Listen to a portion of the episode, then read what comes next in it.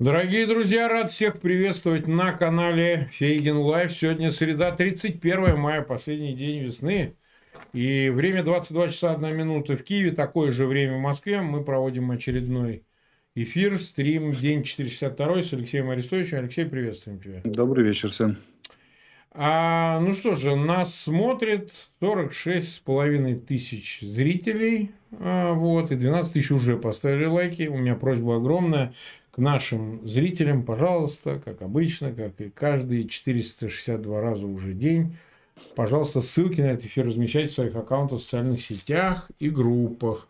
Ставьте лайки, это поможет попадать нам в рекомендованные. Обязательно подписывайтесь на канал Фейгин Live, вы поможете нам очень сильно тем самым.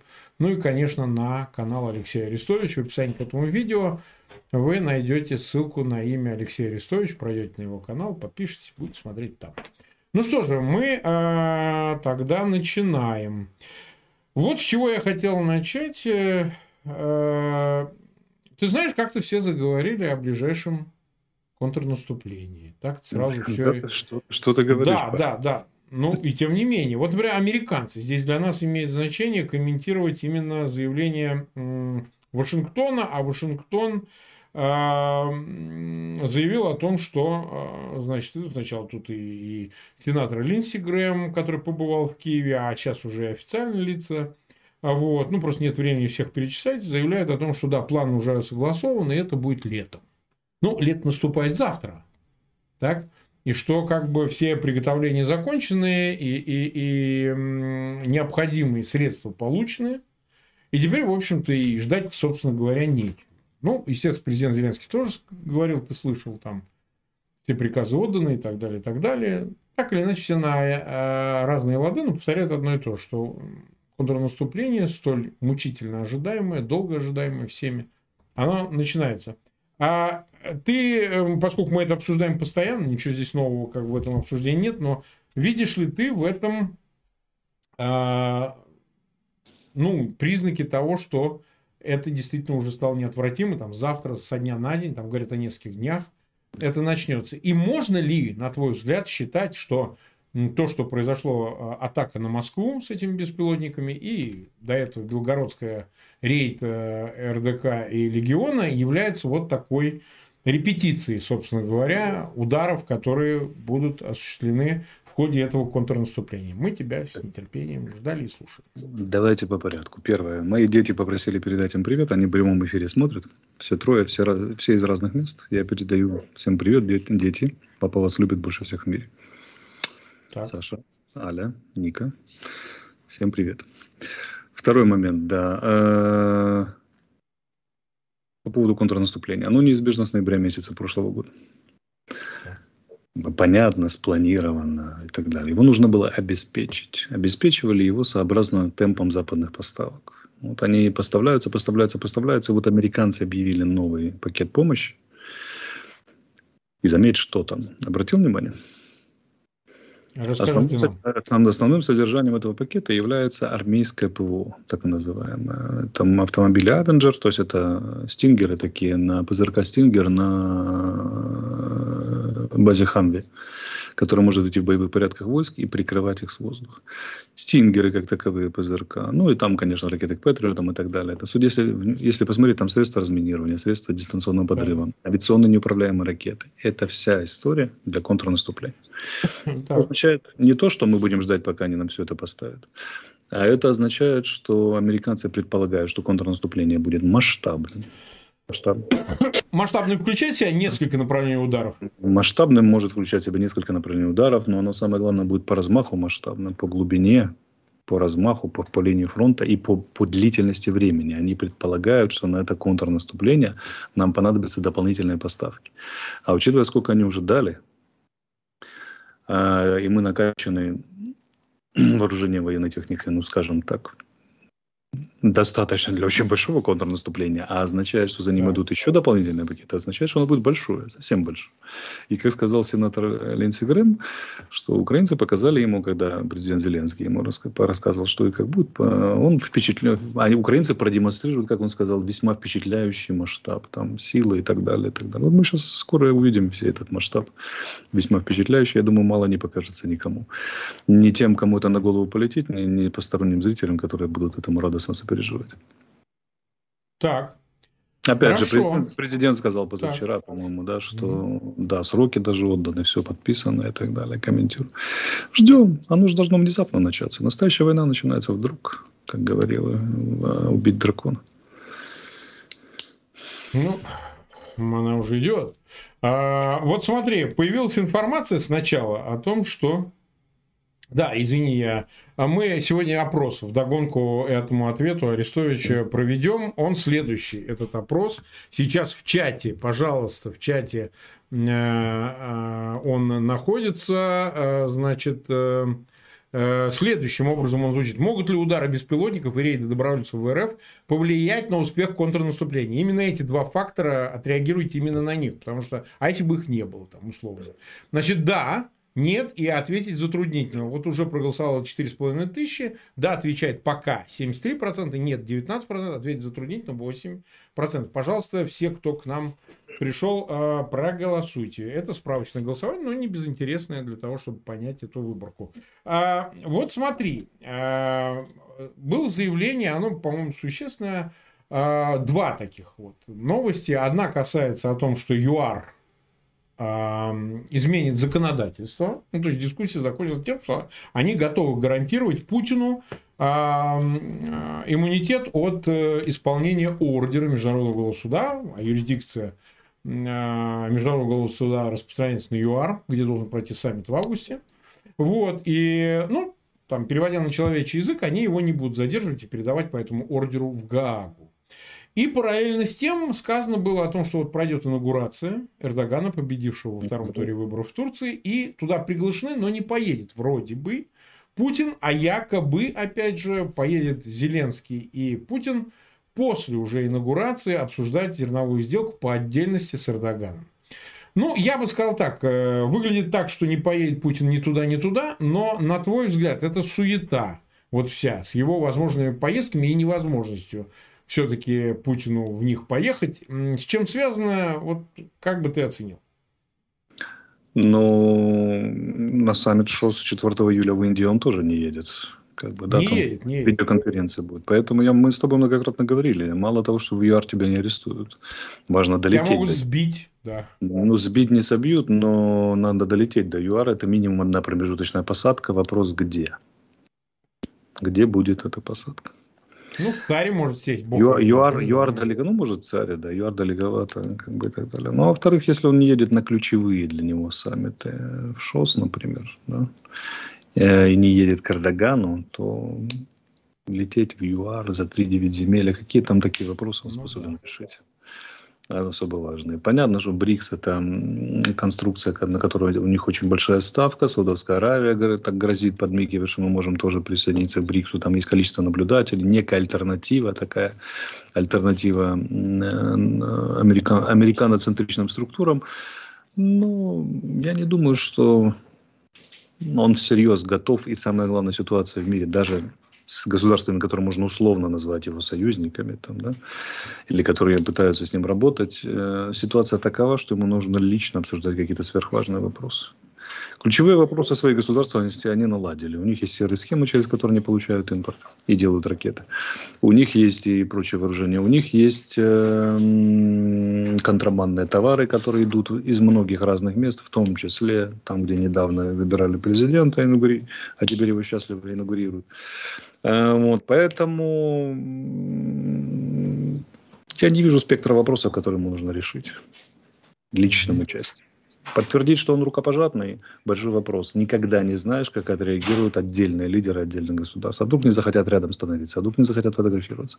Это позор, пощечина. Ему гораздо проще. Кстати, как да. Он... Кстати, да. да. Однозначно. Он не знает этого. И э, по принципу, да, сидение в бункере, это же бункерный товарищ, да, он предпочтет отсидеться, отсидеться в бункере. На саммите ШОС выступить виртуально, и жизнь, да, будет прекрасной для него сказать дежурные фразы, потому что он очень боится нарушения протокола. Он уже бывал в ситуациях, когда его э, не принималось. Не принимали те, с кем он фотографируется. А вот, он не захочет их повторять. Ему нужно, это невозможно скрыть от российских граждан, а в первую очередь он думает о них и показаться но одно дело изображать из себя устами Пескова и Соловьева значит, лидера, с которым считаются мирового, а другое дело оказаться в реальности лидером, от которого чураются, от которого шарахаются. Ему это не нужно. Угу. Поэтому очень мала вероятность, что он куда-то там подъедет, поедет. Разве что он сумеет договориться в Африке со всеми участниками, что там его будут хлопать по плечам, пожимать и фотографироваться. В чем я очень сильно сомневаюсь. Вероятность предельно низкая. Ну да, я с тобой соглашусь, потому что действительно хорошо, действительно непредвиденные ситуации возможны. Да и вот мы исключаем, ну, собьют, не собьют самолет, а хорошо, а если с самолетом что-то случится, ему просто экстренно надо будет сесть, он не дотянет до места, где может заправиться. То есть там масса таких рисков, на которые Путин, зная его, каким mm. мы его понимаем, никогда не пойдет. Все, все очень просто. Если бы он был выездной для себя, он бы полетел не на саммит БРИКС, он бы полетел на саммит ШОС в Индию. Но саммит ШОС в Индии будет проходить конференции, я даже да, в режиме видеоконференции, я даже подозреваю, по чьей просьбе. Ну, понятно, нет, очевидно, да. очевидно. Очевидно. Так, наш опрос продолжается. Могут ли удары беспилотников и рейды добровольцев в РФ повлиять на успех контрнаступления? Уже 27,5 тысяч голосов подано. Да, отвечает 74%. Часто бывает, что этот процент сохраняется. Нет 18, и ответить затруднительно 8. Есть, есть прямое влияние. Прямое и безоговорочное. Я не знаю, кто там беспилотники запускают в сторону Москвы. Да что ты. А у меня, конечно, у меня версия брянская народная, Воронежская народная, Курская народная или Уральская народная. Я ставлю на Уральскую, уже уж больно она мне симпатична. А, вот. Но проблема в том, что для того, чтобы беречь Москву от этих ударов, нужно очень много войскового ПВО туда тянуть. Там сплошные панцири стреляют и тут, и там, и так. О, а да. панцири, панцири не в магазине продаются. Их там не пойдешь, не купишь десяточек. Это означает очень важную вещь, что когда украинская авиация будет работать и ракеты будут работать по российским войскам в ходе контрнаступления, панцири все будут под Москвой. Угу. Или не все, а часть панцирей будет под Москвой, защищая Москву от ударов этих самых беспилотников Уральской Народной Республики. И это означает со, со, сбереженные жизни наших летчиков, летательных, летит, летательные аппараты, ослабленное ПВО противника и долетевшие туда ракеты и беспилотники наши. Чем, что не может не радовать. Не, ну так и в Белгородскую область придется кого-то оттягивать, потому что Бог его знает, как пойдет. А мне больше понравился Подоляк Михаил, который сказал, что беспилотники были российские, просто они полетели в сторону да, а, Киева, а потом домой. развернулись, да, и вернулись домой, соскучились. Ну, прекрасно же. Чудесно, чудесно. А, а, ну, мы тогда продолжаем. Вот смотри, буквально сейчас новость, ну, прям совсем появилась. Главнокомандующий ВСУ Валерий Залужный сообщил, что в ходе телефонного разговора с председателем комитета начальников штабов вооруженных сил США генералом Марком Милли он рассказал ему о планах ВСУ по контрнаступлению. Но вот смотри, вот все-таки еще раз вернемся это выглядит как э, ну, украинское ИПСО. То есть они, ну как, ну, украинское ИПСО заключается в том, что они троллят выбешивают и превращают э, в истерику значит, реакции а, Кремля на, на вот эти заявления о контрнаступлении. Потому что вроде ничего противопоставить нельзя, даже пропагандисты говорят, мы вот не в состоянии наступать. Ну, там вот, этот, вот эта свинья пьяная, значит, вечная, Гурулев говорит, а мы не в состоянии наступать. Ну, все понимают, что вы не в состоянии наступать. Если бы вы могли наступать, вы бы наступали. Но и украинцы, говорит, не могут наступать. Они вот тоже не в состоянии наступать. И когда вот эти заявления делаются, такое ощущение, что у них э, возникает ну, некоторая такая а, значит, э, психическая реакция, потому что, ну, как так, они постоянно нас троллят. То ли надо реагировать так, что это все ложь, и они не будут контрнаступать, я имею в виду ВСУ, то ли, то ли, так сказать, нужно наоборот аларм-аларм. Вот ты считаешь, э, она за это время все-таки уже принесла свои результаты или как? Не, ну, значит, смотри, давай, ты, да я, давай я покажу метафорически. Представьте давай. себе аквариум. Что будет, если волну толкнуть от одной стенки вперед? Справа, наверное, например. она пойдет, ударится о вторую стенку, там возникнет переотражение волна, потом она ударит по боковым. И через минутку, там, если там представить себе кораблик, он будет мотаться на таком хаотическом сочетании волн, что все, кто там находится, голова закружится. Вот это то, что мы делаем с российским командой и с российскими войсками. Мы пускаем волны с разных сторон, и они, бедняги, никак не могут решить задачу «когда», первое «где», какими силами, как глубоко и самое главное, где же главное направление усилия, сосредоточения. А держать фронт в 1300, не имея возможности наступать и зная, что наступать будут на тебя, это удовольствие ой как сильно ниже среднего. Распределять резервы, как Тришкин кафтан, где же там оно, там куда, чтобы перебросить, чтобы прикрыть и так далее, и так далее. Вот смотри, чего не понимают люди, просто затерлась за разговорами о контрнаступлении. Они не понимают очень важную вещь. Все познается в сравнении. Начнем с того, что был Киев за три дня. Да. Прошло 16 месяцев, о чем мы говорим, что российская армия, а, не способна наступать вся российская армия наступать не способна. Способна наступать только ЧВК «Вагнер» огромными потерями за счет ноу-хау. Там, как это по принципу, расстреляем двоих своих в тылу, остальные побегут в атаку. И то, оно, видите, укатались и в крутые горки, выходят из Бахмута. Это сам факт, что они используют ЧВК вместо всей российской армии, три, трижды реформированной, на которую потрачены триллионы долларов, как, бы, да, как нам утверждали, это громадный, страшный, неописуемый позор э, Красной Армии. Вот этой всей. И, разный, и он настолько велик, что он уже не видится просто, потому что и такого размера позор, катастрофу невозможно разглядеть в упор, только, только издалека. Кто может так с исторической точки зрения посмотреть, Красная Армия, победительница там во Второй мировой войне не смогла, да, что не может воевать без, без частной военной компании. Это вообще о чем? Гроза, гроза всего НАТО, Китая и, про, и всего мира. Раз. Второй момент. То, что российские войска за это время утратили наступательный потенциал, это полбеды. Второй момент. Уже не мы, а российские военные эксперты, допущенные на пропагандистские шоу, говорят, а какой у нас, в принципе, оборонительный потенциал. Они не уверены уже в оборонительном потенциале. Да, это звучит, это звучит. И если, да, на, за, если на запорожском направлении укомплектованность ВИВТ, вооружением военной техники, 40-60% у частей, которые должны принимать главный удар, как им кажется, можем себе представить, что творится на других направлениях. То есть это уже даже не армия, это такая сборная солянка по принципу достали, что было, как бы форма одежды номер 8, что, что, что, что украли, то и носим. И вот это все сейчас должно решать внимание. Стратегические задачи СВО, как Песков нам утверждает, что они все будут выполнены обязательно. Они должны противостоять украинскому ну, контрнаступлению, должны удерживать захваченные территории. Нам по замыслу политического руководства еще где-то там их, где-то там их расширять, эти территории. Вот. Это еще, они еще не понимают, и большинство людей не понимают, что это как бы дом, подточенный термитами. Что он еще сохраняет только видимость дома и держится на краске.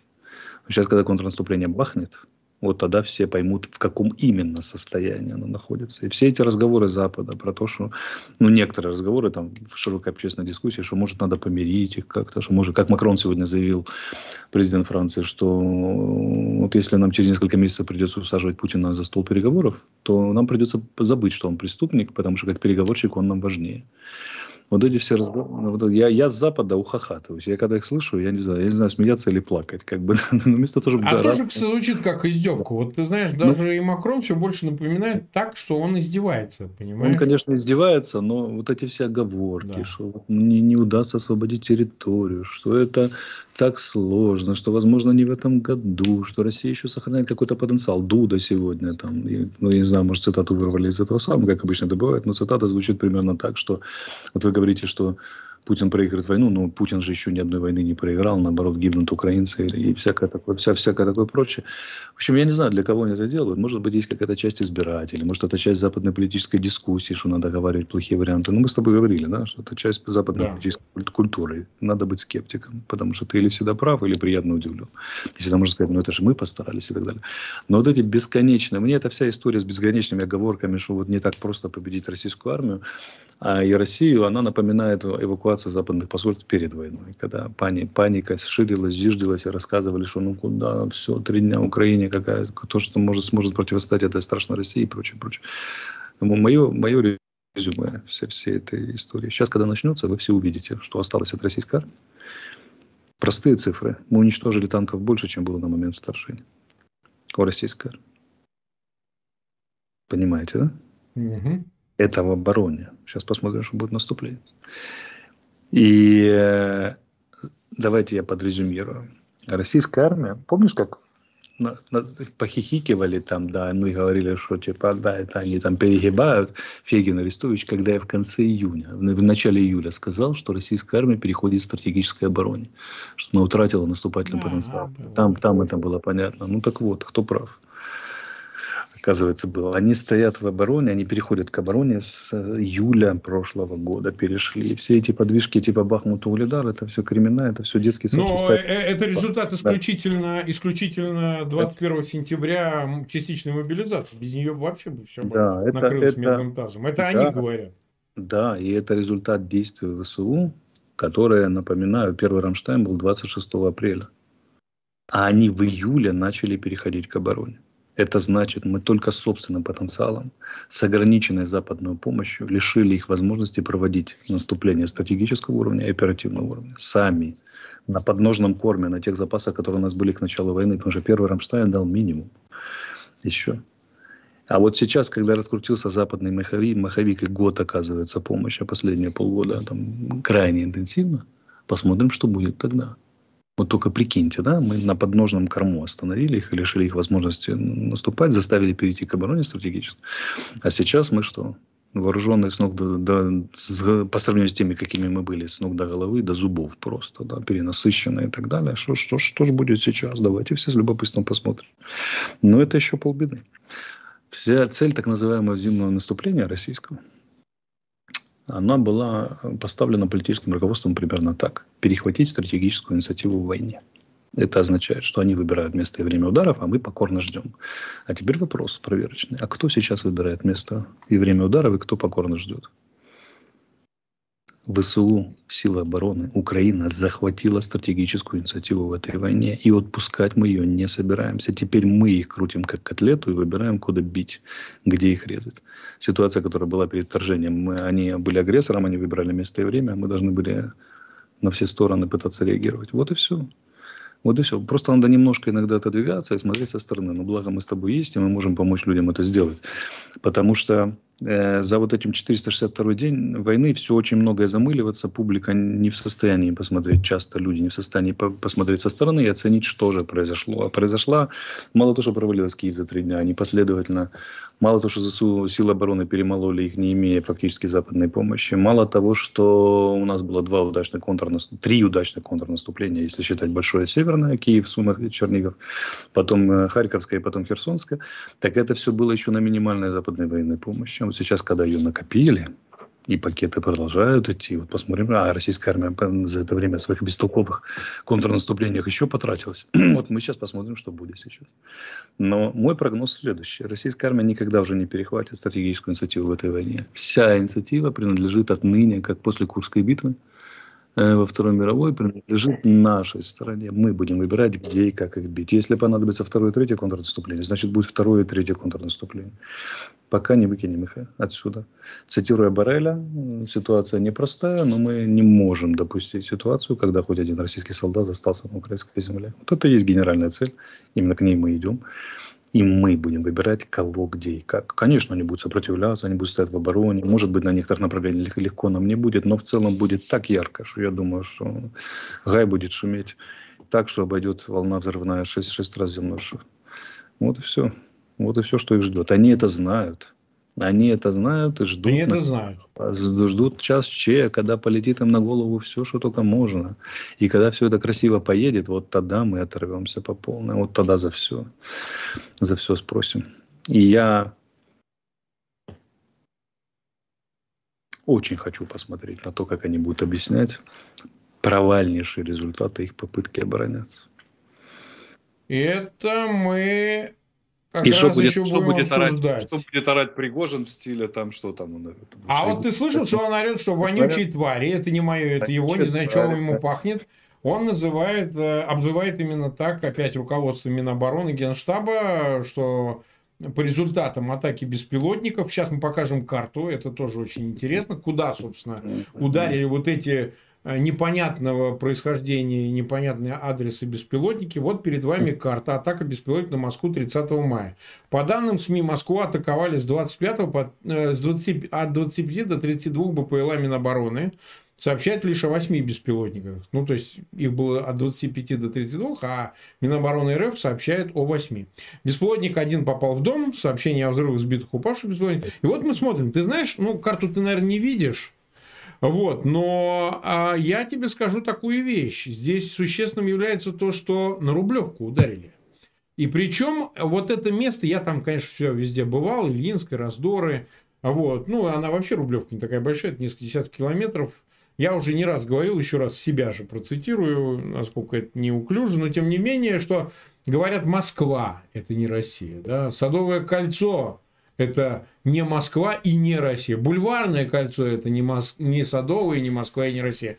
Я вам скажу, что Рублевка это и не Россия, и не Москва, и не Бульварное, и не Садовое кольцо. Это отдельная планета, э, такой, знаешь, эм, комета, какой-то метеорит, приземлившийся на территорию Московской области, да, Одинцовского района, где, собственно, проживает вся эта элита. Там обычных людей нет. Ну и вот симптоматично, что а, а Ильинская раздоры, Ильинка сама, значит, ну там и, э, видимо, это все пристрелка к резиденции Путина. То есть э, сознательно послали беспилотники, чтобы сделать Бобо э, Володе, так сказать, чтобы ему было очень-очень жжение ободка, я бы так это сказал, похабное. Вот ты считаешь, что вообще реально, так сказать, накрыть резиденцию Путина это ну, ее можно накрыть, но а смысл? Что там, она же большая, а где там Путина ловить?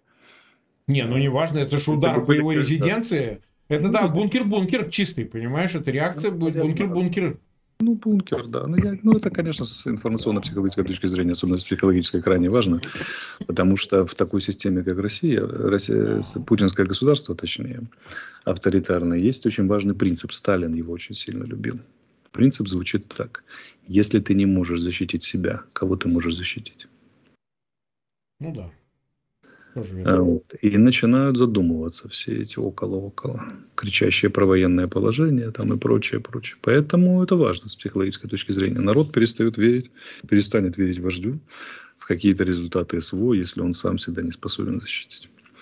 И, наверное, поэтому партизаны Уральской Народной Республики не прекратят своих атак как летела, так и будет лететь. А может быть больше, а может быть чаще, а может быть как-то по-другому. В общем, интересно по-всякому. Понятно.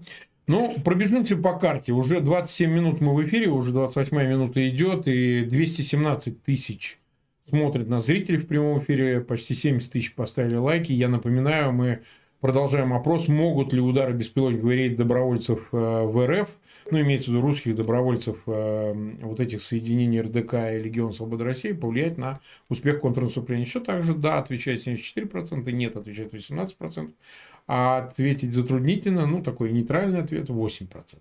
И проголосовало уже больше 50 тысяч. Э, посмотрим на карту, ты ее знаешь наизусть, что-то принципиально новое. И можно ли по карте сказать, ну, спрогнозировать, какие будут направления ударов. Можно, можно, но не скажу. А, ну ладно. Тогда Нельзя. скажи, что там происходит. Это же главный принцип не, навреди, не навреди. Вопросов нет. Без существенных изменений, то, что называется. Нет, нет подвижек по земле. Но есть э, анонимные злые языки сообщили, что ВСУ двинул, силы обороны двинулись там в районе Белогоровки. Это туда, угу. на, на Северодонецк, условное направление. Да, да и немножко, немножко продолжают отжимать крыл, крылышки у Бахмута.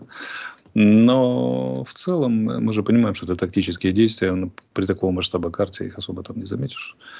То есть э, идут бои. Авдеевка, Бахмут, Кременная, Лиман. Направление особенно на Кременной было жестковато пару дней. Но там наши тоже вроде как пошли вперед. Говорят злые языки с той стороны. Ну и Белогоровка. Это почему Белогоровка и Кременная? Потому что это были места активных действий противника предыдущие несколько дней. И, видимо, им решили показать, что когда вы можете пытаться, конечно, действовать, но реально будет немножко по-другому. И показали. И показывают. Ну, а вот э, херсонское направление, я... Ну, артиллерийские дуэли преимущественно, да.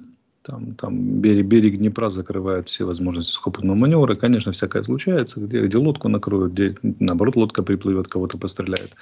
Но это диверсионного действия характера, нежели, нежели там даже, даже можно назвать их тактическим. Нет, там идет, идет, э, скажем так, артиллерийские, артиллерийские обстрелы сторон друг друга. Было несколько удачных накрытий за предыдущие сутки. Ну, не сутки даже, а вот за, за несколько дней. Там прилетало и в Бердянск, и в Мариуполь, и в Мелитополь, и в районе области, Олежки и другие места. Там рисовали в телеграм-каналы безумные цифры в 200-250 убитых, но это скорее дискредитация реальных этих самых. Убитых там поменьше, но тем не менее это десятки, десятки военнослужащих российской армии. И иногда это достаточно ценный персонал. То есть ни одна ракета не летит или снаряд не летит мимо цели, летит туда, куда надо. И это тоже часть подготовки к контрнаступлению. Накрываются склады, накрываются штабы, накрываются скопления войск. Э, вот, так что артиллерийские системы бьются. Я думаю, что все будет в порядке в ближайшее время. Ясно, ясно, ясно, ясно. Я почему задал, сакцентировал на Херсонском направлении? Вот тут появилось э, э, заявление командующего ВМС Украины, вице-адмирала Алексея Нишпапа. Анонсировал он крупные изменения в перевооружении для корпуса морской пехоты и говорит о том, что еще до конца войны, собственно, вот его цитата, что касается создания этого корпуса, это требование сегодняшнего дня. Украина, это морское государство, имеет очень большую береговую полосу, более 2700 э, километров. Если брать морскую границу, это около 1700 километров. Все это наше побережье, в том числе Азовского Черного моря. Есть много рек, много лиманов, заливов, портов, и все это Задача по обеспечению безопасности и освобождения этих территорий. Это задача морской пехоты, утверждает командующий. Но вот смотри, если создавать корпус морской пехоты, а в общем силы есть для уже сейчас десантов э, морских, которые необходимы, возможно, будут, ну что там говорить, часть территории э, преодолевается только водным путем, а вот. Э, можно ли предположить, что это одно из целей ну, точнее, средств для осуществления целей по деоккупации. То есть, мы все время намекаем на то, что Крым может стать одним из первых объектов деоккупации со стороны ВСУ. Что бы ты сказал? Давай посмотрим на действия противника. Раз они роют вдоль пляжа окопы ставят да. выдол, надолбы да. и размещают третий вид противотанковых препятствий. А это называется... может помочь, кстати, от десанта? Ну, ну, до некоторой степени. В том смысле, что десантники могут надорвать животы от смеха. Это да. А вот. Что касается корпуса морской пехоты, конечно, при такой протяженности береговой линии э, специализированные войска, которые могут действовать с воды в прибрежной зоне и так далее, знают особенности. А любого солдата нужно обучать любому делу, тем более такому делу, как война на границе сред, то корпус морской пехоты это есть необходимость. Наши партнеры, э, американцы, британцы уделяют этому большое внимание. Период вооружения за горами, тем лучше, тем более боеспособной станет морская пехота. Она очень непростой путь проходит, сложный свой.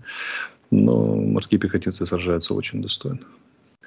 Очень достойно. Это такая гордость вооруженных сил. Они недавно отмечали э, свой день рождения, с чем мы их поздравляем. Это очень, очень серьезные и достойные люди. Что касается разных направлений, я думаю, что мы увидим разные приемы этого контрнаступления, разные, скажем так, комбинированные интересные военные ходы.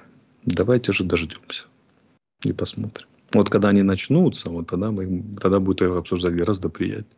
Потому что это уже будет дело на местности, уже непосредственно как бы на материальном уровне, а не виртуальные предположения. Ну, я там будем с удовольствием объяснять, кто где, когда высадился, кого побеждает и так далее.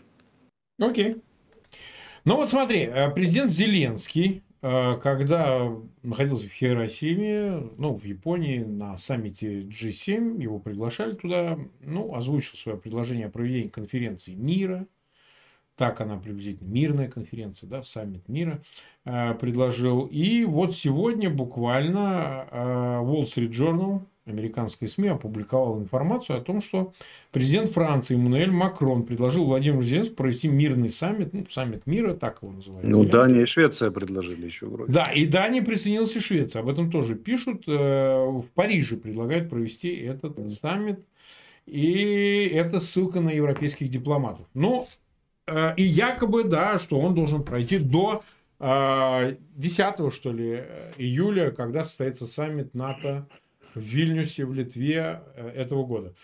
Ты полагаешь, вот этот э, саммит мира, где, ну, возможно, будут обсуждать вот эти гарантии, которые необходимо дать Украине, ведущим странам до момента э, интеграции, до вступления в НАТО Украины, что он вообще действенный, что вообще все это вопросы, которые ну, скажем, не останутся пустой декларацией. Вот обсуждать мир, пока война продолжается в таком формате, а, является ли это продуктивным? И вообще, ну, как ты оцениваешь эту инициативу и реакцию? Смотрите, нам что нам нужно от Запада? Какого рода гарантии, пока мы идем в ЕС и НАТО? Нам нужно военно-техническое сотрудничество в том объеме, который позволяет поднять планку цены войны для Российской Федерации как невозможно, чтобы они, замеряя наш боевой потенциал, отказывались от Э, попыток второй раз воевать против нас. Хотя бы в региональной операции, там, крупномасштабной операции, в любой операции. Украинская военная промышленность выдать этот потенциал не в состоянии. Мы целиком зависим от западной помощи. Понятно, что в перспективе мы будем развиваться. Вот вам общий завод, танков из Германии, в общем, общее, производство с Польшей, с Чехией, которое мелькало там, и так далее. Но это требует времени, все, времени. Вот. И пока это время существует, нам нужны гарантии. Но судя по объему военно-технической помощи, которая уже оказана и будет оказываться, я думаю, что из заявления западных лидеров в Москве все уже давно убедились, что попытка переиграть эм, потенциалом у России Украину не выйдет, а всем остальным они переиграть не в состоянии. Они просто элементарно хуже воюют, хуже качество вооружения, да, хуже качество подготовки командиров, солдат, населения и так далее. Поэтому единственное, что они могли рассчитывать, на потенциал, когда у тебя 10 пушек против одной. Но и здесь, как им показывают, не получится. Вот. Более того, они с каждым днем сталкиваются со все большим объемом более, более современного вооружения западного, которому они мало что могут противопоставить. Раз. Второй момент. Нам нужна финансовая помощь, потому что примерно 70% нашего бюджета при нынешнем состоянии экономики, количестве беженцев, боевых действий, которые идут на больше, чем третьей территории страны, там плюс-минус. А если считать обстрелы, то и по всей территории страны. Э, наша экономика ну, не тянет такую войну, и нам нужна помощь союзников.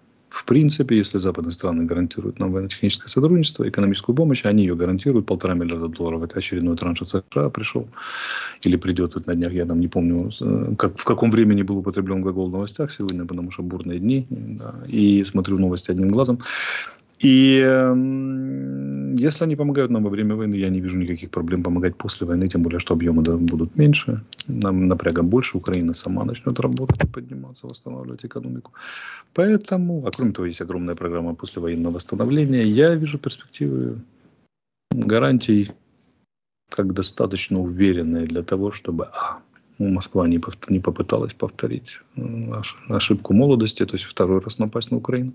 Или хотя бы частный региональный военный конфликт затеять там какой-нибудь в районе, ну, не полномасштабный против Украины, а в каком-то регионе. Второй момент. Э, чтобы не было экономического коллапса в Украине мы удержались. И третье, чтобы было послевоенное восстановление. В принципе, это связанные между собой задачи. Что послевоенное восстановление предполагает восстановление экономики, чтобы мы сами могли себя содержать. И более того, увеличивали наши э, возможности экономические. И кроме того, ВПК. А как мы видим по плану Рейнметалла, там уже 400 танков в год, на секундочку, это как бы большая история планируется. Поэтому у меня сдержанно оптимистичный взгляд на эти вещи. Я вижу, что и большая семерка, и ЕС, и НАТО, Э, находятся в дискуссии относительно срока вступления Украины в ЕС и НАТО, но практически не находятся в дискуссии в отношении того, что а, первое, оно необходимо, б, необходимости гарантий. Конкретные гарантии будут. Посмотрим, какие они даны. После того, что украинские силы обороны сделают с российской армией в ближайшие полгода, я думаю, им будет очень не скоро до контрнаступления. Все зависит от того, еще от еще двух вещей. Репарации и снятие санкций с Российской Федерации. Вот если с этими вещами не спешить, то точно потенциал для второй войны они, они не скоро приобретут. Не скоро. Поэтому, кроме того, кроме помощи Украины, военной, экономической и послевоенного э, восстановления, нужно еще, чтобы санкции не снимались с путинского режима как можно дольше. Угу. Не дать им шанс очень быстро восстановить. Они и так слишком много получают через серые схемы. Слишком много возможностей не говоря уже о сотрудничестве с Ираном там, и прочие, прочие виды помощи. Поэтому нужно санкции не просто удерживать, их надо ужесточать, продолжать, нам помогать, а их просаживать. И вот это будет гарантией перед вступлением Украины в ЕС и НАТО. А как только мы вступим в НАТО, вопрос войны закрыт навсегда, можно не волноваться. Да. Так, мы почти 39 минут в эфире. Там у нас еще остается совсем немного времени. 234 тысячи нас смотрят, зрителей. Просьба большая, вы ссылки, пожалуйста, на этот эфир размещайте в своих аккаунтах в социальных сетях и группах. Обязательно посмотрите на два предыдущих эфира. Они там у нас не дотягивают, они зашли только подобрались к миллиону сто. Но часть зрителей такой бывает, несколько уже подустала от вообще темы войны и от нас с тобой, особенно от тебя, я думаю. Вот. А, но, тем не менее, найдите возможным, чтобы все-таки эфиры посмотреть, это стоит того. Вот. Лет 50 лет, все, тем более в канун. Подустала, пусть смотрит, в чем, в чем проблема. Нет, нет, нет, нет, пусть смотрит. А вот смотри, значит, э, здесь еще одна такая для нас наверное, не безинтересная новость. Кстати, к Эрдогану послали Володина. Угу. Я не буду шутить на эту тему. Опять скажут, Фейгин пошли бесконечно. Вот. Даже не знаю, с чем он туда поедет или с кем. Ну, пусть развлечется малыш. Пусть развлечется. А, значит, э, Берлин заявил, объявил о закрытии четырех из пяти российских консульств в стране в ответ на меры Москвы. ФРГ в ходе сокращения немецкого присутствия в России закроет свое консульство в Калининграде, Новосибирске Екатеринбурге. Это Москва, значит, взяла и начала вытряхивать немецких дипломатов, ну и, соответственно, в обратную сторону вытряхивать агентов. Я тебе сразу скажу, что все а, консульства российские, как и посольства в Германии, состоят исключительно на 100% из сотрудников э, внешней разведки, ну, там и ГРУ чуть-чуть э, через военное атташатство, и, значит, и ФСБ тоже имеет свое, так сказать, внешнее э, крыло ведомства. То есть, ну, в 4 раза, получается, сокращается сеть, сеть, собственно, под дипломатическим прикрытием сотрудников, ну, не знаю. Это как э, я люблю цитировать покойного Владимира Войновича, если ты помнишь, у него Москва 2040 года, он говорит, не, не вздумайте выгонять, значит, э, всех агентов ЦРУ из Москвы, иначе они выгонят всех наших агентов, значит, КГБ из Соединенных Штатов, понимаешь? Вот так и тут. Меняться агентами, mm-hmm. ну, сотрудниками точнее.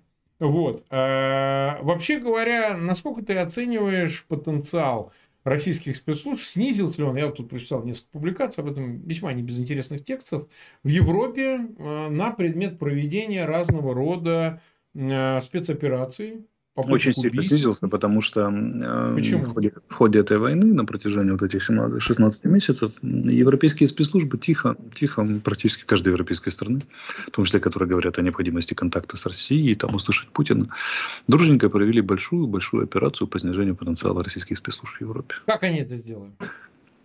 Ловили, закрывали, выгоняли, высылали и так далее. То есть, внимательно посмотреть, практически нет ни одной европейской страны, где бы этого не произошло.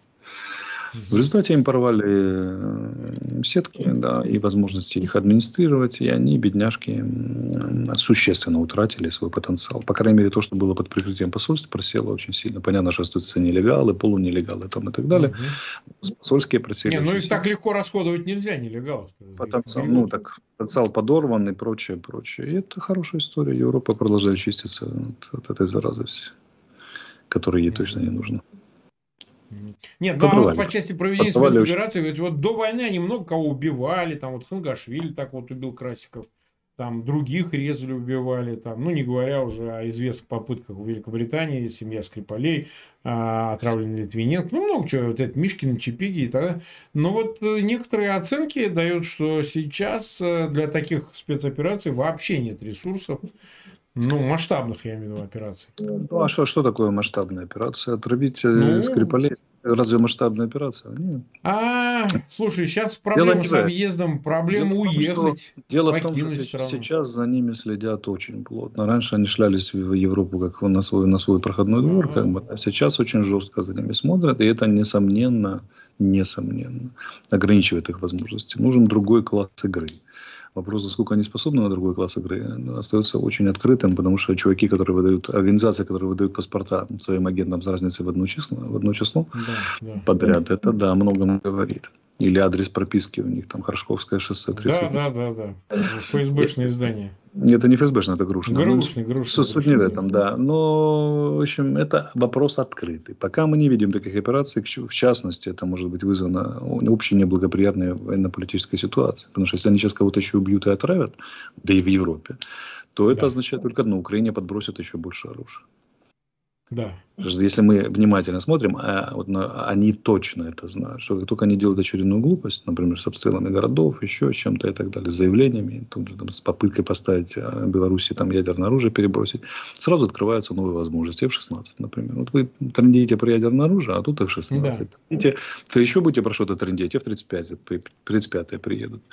В эту же игру можно играть вдвоем, правильно? А, а можно, вот когда, это, это когда, уже без смазки. F-35 можно, это когда, уже явно без лубрикантов. А можно, когда очень много, да, играют против одного, как знаменитой картинки, когда несколько афроамериканцев в белом стоит над кем-то сидящим над диваном. Вот это все очень похоже на, на, на все эти игры. Поэтому им не до отравлений, убийств и подрывов, потому что можно нарваться на такие пакеты вооружения, после которых ты уже будешь не знать, не, не, где метаться между бункерами. А, вот. И они в этом имели возможность убедиться. Поэтому я думаю, что возможности они все-таки имеют, но они не, не, не хотят на данном этапе этим заниматься, потому что будет еще хуже. Ясно. Ну что же, 45 минут мы сегодня в эфире. Давайте закончим наш опрос. Э, мы задали вопрос, э, могут ли удары беспилотников и рейды добровольцев в РФ повлиять на успех контрнаступления. Да, ответили 74%, нет, ответили 18%. Ответить затруднительно, сказали 8%. 67 с лишним тысяч проголосовало. Мы опрос завершаем.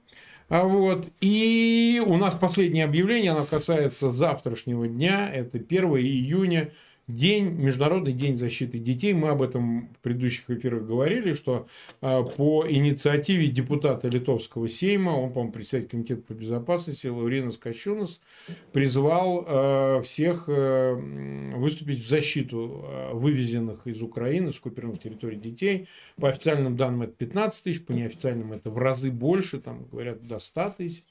Вот, и этих э, детей надо каким-то образом вернуть обратно на родину. Напомню, что именно из-за этих действий военного преступления по депортации детей с территории Украины в э, Россию, там сейчас их и гражданство наделяют, и передают, и так далее, э, в семьи, а там семьи те еще, да, так вот, э, мусом и предъявлено обвинение по 8 статье Римского статута, между прочим, именно за это. Поэтому завтра, если общины украинские, российские, какие-то иные э, в городах Европы, в Америке и так далее, выйдите к российскому посольству, встаньте с пикетами, прокляните их, скажите им что-нибудь обидное, там, я не знаю. Найдите возможность сами как-то сорганизоваться. Вот. Э, завтра день важный с этой точки зрения. Ну, как получится. Завтра четверг, может, Давайте работать. Но... еще, что да. президент Зеленский начал новую, започаткував, как это, начал новую инициативу Back, Back Children Ukraine, то есть это президентская да. инициатива, которая уделяет особое внимание возвращению наших детей. Поставлена задача вернуть детей и поставлена задача наказать тех, кто их вывозил и к ней привлекается огромное международное внимание, внимание. То есть эта тема стала отдельной темой, которые будут наряду с репарациями, восстановлением Украины, вступлением Украины в ЕС и НАТО, получение гарантии, одной из главных больших пяти тем этой войны – возвращение наших детей. Ну да. Ну вот, а, ну повестка на сегодня у нас исчерпана. Мы в субботу же встречаемся, да? Да. да. Суббота в 22 – это 3 июня, замечу, да? Поэтому, пожалуйста, смотрите этот эфир, ставьте лайки, распространяйте ссылки на него, а в субботу мы со всеми встретимся. Всем пока и до субботы. Счастливо. Счастливо. Счастливо.